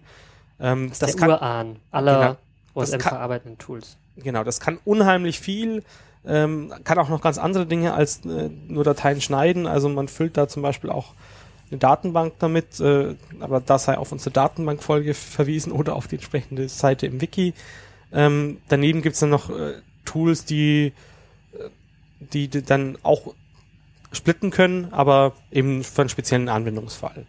Also zum einen, da gibt's zum Beispiel die Leute, die die, die ähm, 3D-Karte, also maps.osm2world war das, glaube ich, äh, also die Karte, mit, die mit OSM2world gerendert ist, aber als Webkarte verfügbar ist, die haben sich zum Beispiel einen Splitter für eine äh, geschrieben, die auf einer gewissen Zoom-Stufe da alles zerteilt. Aber es gibt auch eben generische Tools, ähm, die das dann, äh, die mehr konfigurierbar sind und so weiter. Ich würde sagen, wenn, wenn man so einen Anwendungsfall hat, dann sollte man sich einfach mal auf diese. Hm. Äh, es gibt noch einen. Es gibt noch einen, der da nicht drin steht. Das ist nämlich der, den ich gebaut habe. Ah ja. Und der ist toll. den habe ich nämlich, den hat nämlich ich gebaut. Und zwar ist es der OSM History Splitter, ähm, der entgegen des Namens auch in der Lage ist, ähm, normale Dateien zu splitten, weil History ja nur ein Spezialfall von unserem Normaldatenformat ist.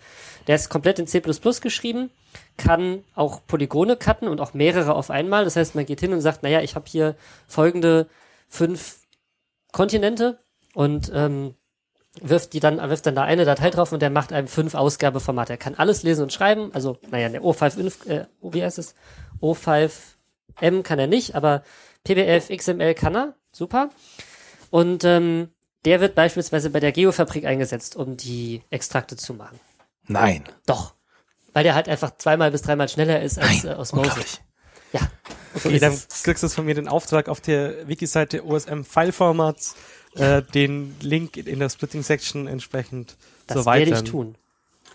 Genau. Ähm, ansonsten schaut auch einfach mal dahin ähm, und wenn ihr mal so einen Fall habt, äh, ja, also wenn ihr ist dein, dein, dein Splitter in jedem Fall schneller oder?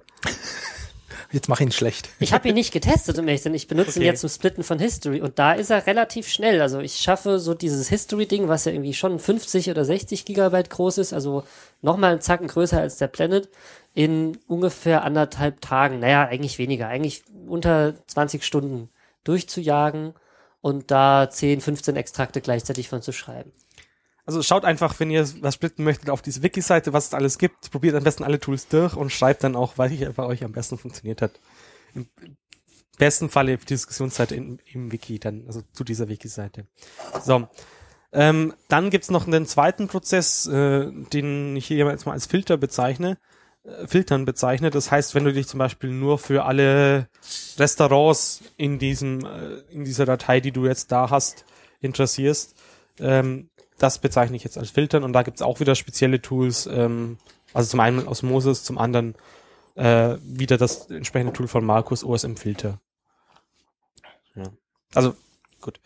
Damit wären wir jetzt von den zu den Kartendaten an sich sozusagen. Da hätte ich aber auch noch eine Ergänzung beim ja. Filtern.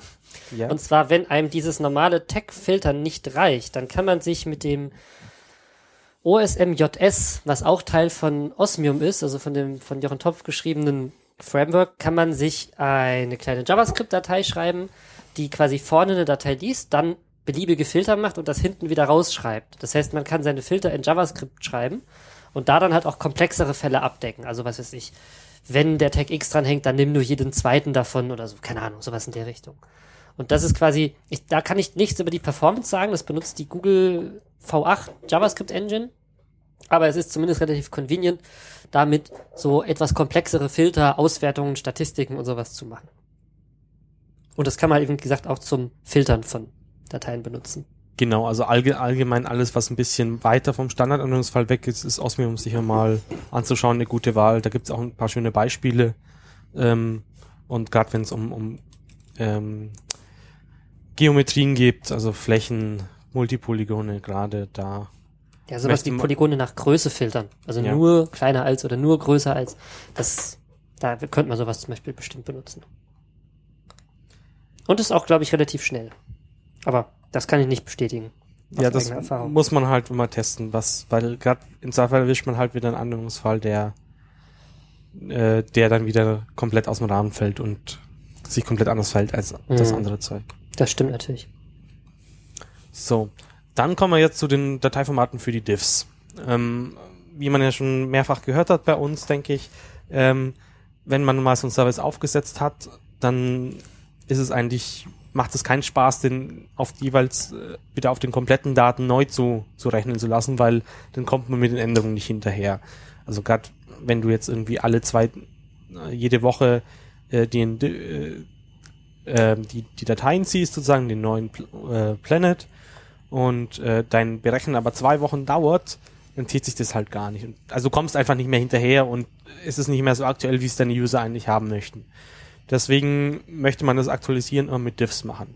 Was heißt Diffs? Äh, ist einfach die Änderung. Das heißt, wenn die besagte Apotheke jetzt dann keine Apotheke mehr ist, sondern äh, ein Restaurant, auch wenn es sehr unwahrscheinlich ist, dann steht da halt drin, ähm, dieser Node ist jetzt ein Restaurant. Beides, was da genau drin steht, unterscheidet sich ein bisschen. Also ähm, ganz klassisch war das das OSM Change Format, oder ist, ist das OSM Change Format. Ähm, das ist das Format, in dem die ähm, Changes auch bei Planet OSM zur Verfügung gestellt werden.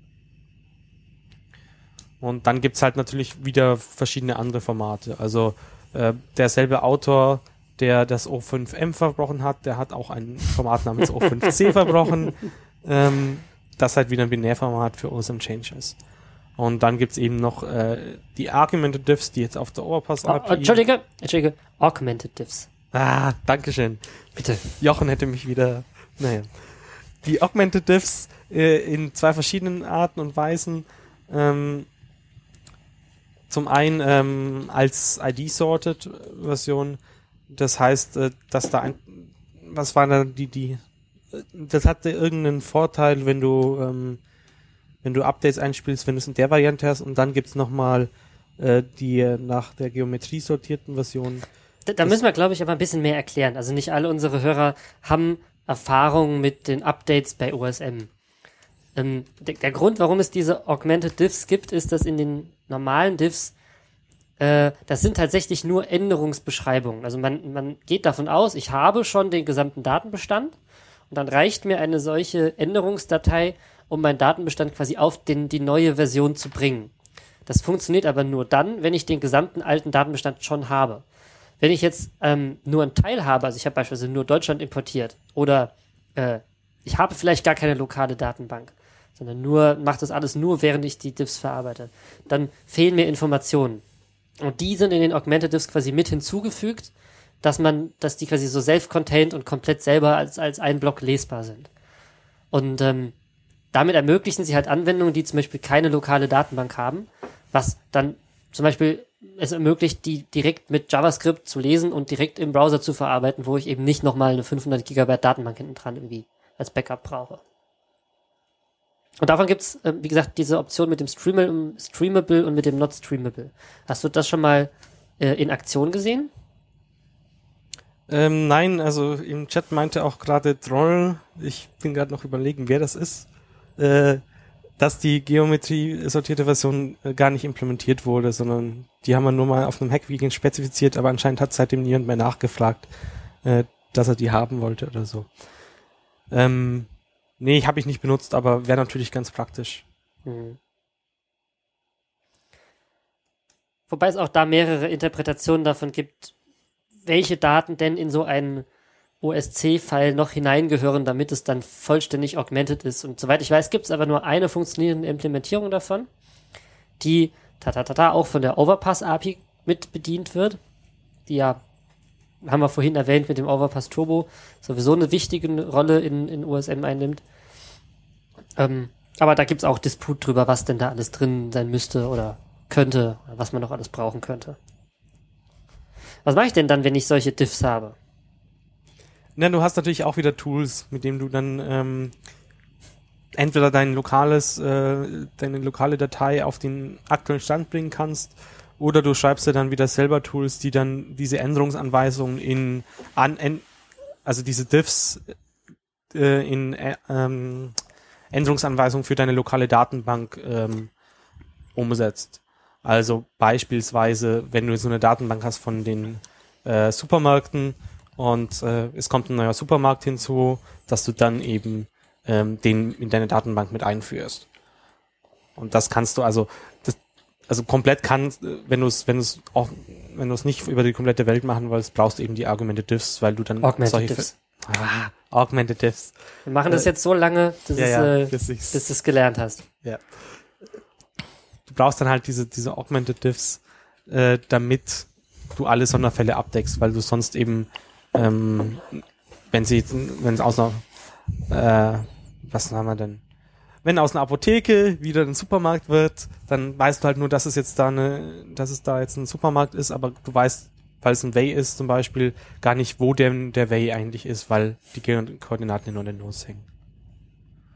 Yep die Tools, ja, schaut auch wieder auf die entsprechende Wiki-Seite, ähm, wenn ihr da genau nachlesen wollt. Gut, ähm, dann könnten wir jetzt noch ein bisschen was über die, die, ja, Anwendungen, also was noch für andere Dateiformate gibt, die dann teilweise äh, speziell für OSM entwickelt wurden, teilweise eben aber auch andere Formate sind. Konkret meine ich zum Beispiel sowas wie Garmin oder MapsForge. Ja, und auch äh, über WKT und WKB können wir nochmal reden. Ja, dann mach mal. Also, ähm, WK, WKT und WKB sind zwei Abbildungen von einem Standard, der sich äh, Simple Features nennt. Gibt's da, da gibt's doch noch so ein Präfix, wer die herausgegeben hat, oder? OGC, ja, die OGC, OGC Simple Feature. Genau. Ja, das ist so ein Standardisierungsgremium, ähnlich wie die ISO, nur halt äh, in einem anderen Bereich. Und äh, darin ist, äh, in diesen beiden Formaten lässt, lassen sich Geometrien beschreiben äh, mit Koordinatensystemen, die für die, für die Geografie relevant sind. Also man kann sagen, naja, mein Koordinatensystem ist äh, lat long, Platé carré oder mein Koordinatensystem ist äh, Spherical Mercator und sowas und kann darin dann verschiedene Arten von eben diesen Simple Features beschreiben. Das wären beispielsweise Punktobjekte, Linienobjekte, geschlossene Linienobjekte, Flächen, also Polygone, Multipolygone und es gibt noch einiges mehr. Es gibt, glaube ich, auch Curved Objects, also so die Kurven über Punkte definieren. Und WKT ist ähm, ein Kürzel für Well-Known Text, also eine definierte Art und Weise, diese Geometrien in, ein, in eine Zeichenfolge zu verpacken. Und WKB ist die Well-Known Binary Notation, indem man diese Daten als Binärdatenstrom hinterlegen kann. Also weiß man, okay, das erste Bit sagt, ist es ein so oder ist es ein so, die nächsten drei Bits sagen, ob es ein Polygon oder ein Multipolygon ist, sowas.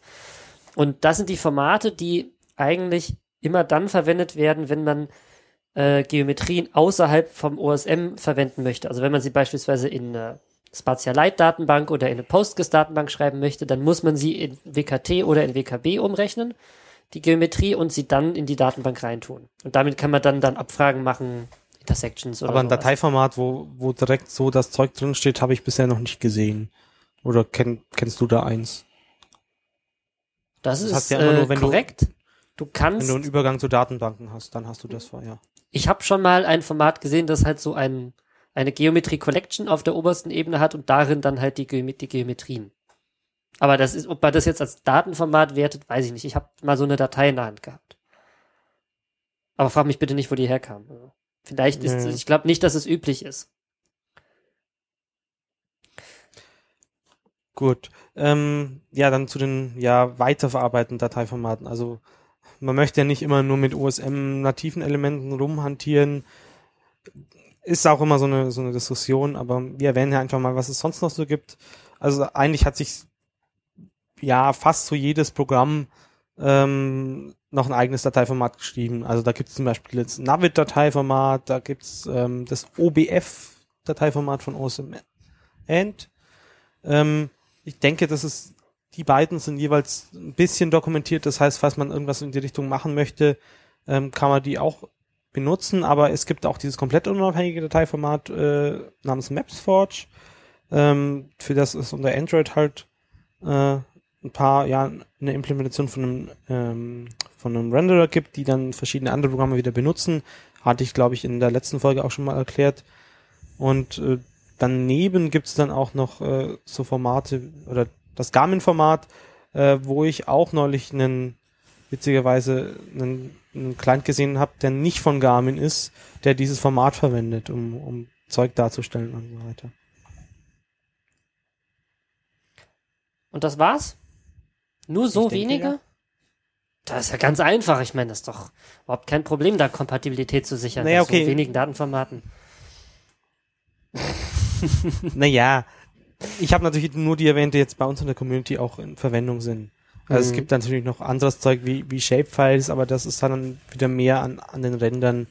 Ähm, und ich würde jetzt kein Routing auf Basis von Shapefiles oder sowas machen. Ja, Und wenn man da schon dabei Foskes ist. wurde jetzt, Foskes wurde jetzt wieder ein neues Format nochmal vorgestellt, ähm, als Ersatz für Shapefiles, dessen Name mir jetzt nicht einfällt, aber naja. Ja.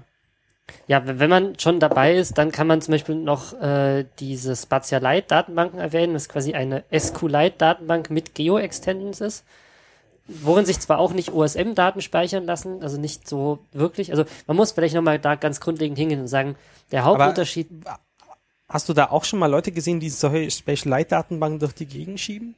Ja, das habe ich gesehen, insbesondere im Umfeld von äh, Osmosis wird es benutzt. Ähm, wenn du beispielsweise den Coastline-Extraktor vom Jochen Topf benutzt, dann fällt dir danach eine Spatialite-Datenbank mit Geometrien in die Hand. Wo du dir Okay. dann mit Oga to Oga wieder Shapefiles draus ziehen kannst oder die in Postgres packen kannst. Okay, interessanter Ansatz, eine komplette Datenbank einfach mitzugeben.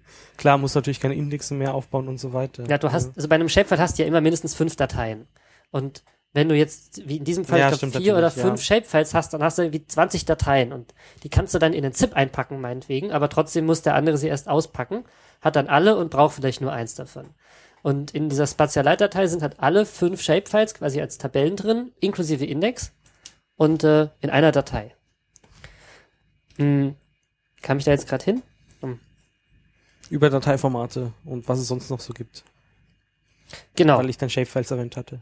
Ja, ich krieg den Bogen jetzt nicht mehr. Ich hatte noch irgendein anderes, das ich noch ganz. Ach genau, weil du sagtest, für Routing würdest du das vielleicht nicht verwenden. Es gibt dann natürlich, wenn wir schon bei applikationsspezifischen Dateiformaten sind, zum Beispiel auch noch sowas wie bei diesem, äh, bei dem, bei der Open Source Routing Machine. Die haben auch nochmal ihr eigenes Dateiformat, in dem man sich Karten runterladen kann, fertig vorberechnete Routing-Karten, um in sie in seine eigene OSRM-Instanz reinzuwerfen und zu sagen, ich habe hier Routing von Berlin zum Beispiel. Auch das sind gibt's da jetzt Spezialformate. die vorverarbeiteten Daten fertig zum Runterladen? Die habe ich damals schon, die habe ich bei der State of the Map vor 2011 gab's die zumindest. Da habe ich es getestet und ich gehe von aus, dass es die immer noch gibt. Okay. Ja. Wie Und- dieses habe ich nur. Also lohnt sich auch auszuprobieren, weil dieses, äh, dieser Vorverarbeitungsschritt wohl auch nicht ganz rechenarm ist. Und da, lohnt, lohnt, äh, da lohnt es sich halt, ähm, das vorzuverarbeiten zentral und zum Downloaden zu bieten. Und Ist naja, halt dann es- schon sehr spezifisch auf, äh, auf dann Autorouting zum Beispiel oder was man auch immer halt eingestellt genau, hat ich beim glaube, die sind sogar, die sind sogar schon speziell für einzelne Verkehrsmittel optimiert. Ja. Also für Fahrrad brauchst du andere als wie für Autorouting. Ja, ist, ja, das ist bei OSM einfach so. Das ist halt alles so weit voroptimiert, dafür geht's dann halt auch sehr, sehr schnell. Wenn man dann Routenberechnung machen möchte. Das stimmt, das Ding ist wirklich sehr zackig. Also da gibt's auch äh, äh, ja auch wieder bei der Foskis noch erwähnt worden, hat jemand, also wurde jetzt sozusagen mehr oder weniger auch mal bisschen Werbung für diese äh, USM-Instanz in der mit der Schweizer Abdeckung gemacht, die dann halt für Fahrradfahren und äh, ja, Fußwege und so weiter optimiert ist. Ähm, sowas müsste auch mal jemand für Deutschland und so weiter aufsetzen. Problem ist halt, es geht noch nicht. Also wenn du sowas für für die komplette Welt auf einmal aufsetzen willst, äh, reicht da halt momentan die Rechnerkapazitäten, die man so hat, nicht, weil es halt plötzlich ganz viel viel mehr Weg, Fußwege gibt als als äh, Wege, die bei den Autos entlangfahren können. So. Haben wir noch andere Dateiformate oder andere Dinge, die sich zu erwähnen lohnen? Ich bin mit meiner Liste durch. Ja. Ich bin eigentlich auch fertig. Gut, dann können wir nur noch äh, etwas Werbung wieder machen für unser Audioboo. Wenn ihr Kommentare oder Fragen habt, äh, geht auf die Seite audioboo.fm und äh, sprecht ein, ein, zwei Minuten rein, äh, taggt das mit dem Radio OSM Hashtag. Äh, das purzelt bei uns automatisch rein und in der nächsten Folge könnt ihr dann die Antwort hören. Ja, wir würden euch dann einspielen und live drauf antworten. Falls ihr das nicht möchtet, könnt ihr uns gerne auch einen Kommentar unter den Blog schreiben. Oder wenn ihr unbedingt was zu sagen habt, was niemand sonst lesen darf, weil es total geheim ist, dann auch eine Mail. Aber da wir echt mm, auch außerhalb vom Podcast manchmal ein bisschen was um die Ohren haben, ist es meistens leichter, einen Kommentar zu schreiben, weil da viele mitlesen und vielleicht auch andere eine Antwort haben und ihr dann nicht so lange warten müsst, bis wir dann irgendwann mal dazu kommen, eure Mail zu beantworten. Daneben schon mal ein kleines Lob. Wir haben heute erstmalig äh, Show Notes, äh, ein, das Programm und auch diese Technologie benutzt. Und ich muss sagen, ich bin schwer begeistert. Das hat echt gut funktioniert. Habt also, ihr toll gemacht. Genau. Also diejenigen, die live mitgehört haben, den haben wir kurz vorher so ein bisschen eine Einführung gemacht. Für, auch für uns selbst. Äh, wir haben das auch noch nicht gemacht. Und ich muss sagen, äh, toll. Ja, ähm, dadurch denke ich auch, dass dieser ganze Prozess der Veröffentlichung äh, sich verkürzt, Peter. Klar, davon gehe ich auch aus. Ne? Die, die das jetzt hört, äh, könnt euch freuen. Genau. So, und dann bleibt uns eigentlich nur noch zu sagen, tschüss, bis zum nächsten Mal. Und äh, es gehabt so, euch wohl. Es ist so heiß. Oh. Ja, ich muss es nochmal betonen. 38 Grad hier im Studio. Wie ist die Wetterlage in München? Äh, ja, auch ähnlich. Ich habe hier leider kein Thermometer. Ich zerfließe gerade. Okay. Dann tüten wir die Sendung ein. Bis dann. Tschüss. Tschüss. Ciao.